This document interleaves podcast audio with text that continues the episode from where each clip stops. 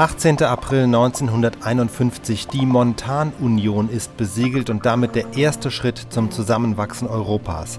Die sechs Gründerstaaten Belgien, Frankreich, Italien, Luxemburg, die Niederlande und die Bundesrepublik Deutschland unterzeichnen in Paris den Vertrag über eine europäische Gemeinschaft für Kohle und Stahl.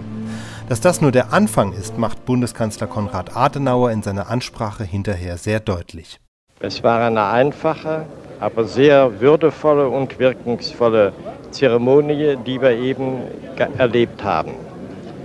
Heute Morgen schon war in der letzten internen Sitzung eine kurze Erklärung der, des Präsidenten der Konferenz, des Ministers Schumann, vorangegangen, eine Schlusserklärung, der darauf ich und dann Graf Sforza geantwortet haben. Es ist zum Ausdruck gekommen, und ich glaube mit Recht zum Ausdruck gekommen, dass die wirtschaftliche, die politische und die psychologische Auswirkung dieses Vertragswerks von der denkbar größten Bedeutung für die europäische Politik und darüber hinaus für die gesamte Politik ist.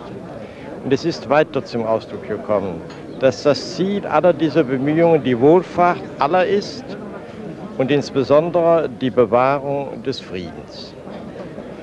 Es ist fast äh, eigentümlich, äh, wenn man bedenkt, dass in früheren Jahrzehnten und Jahrhunderten Eisen und Stahl die europäischen Völker auseinandergetrieben hat und dass jetzt Eisen und Stahl und Kohle die europäischen Völker zu einer Gemeinschaft zusammenführen sollen und zusammenführen werden.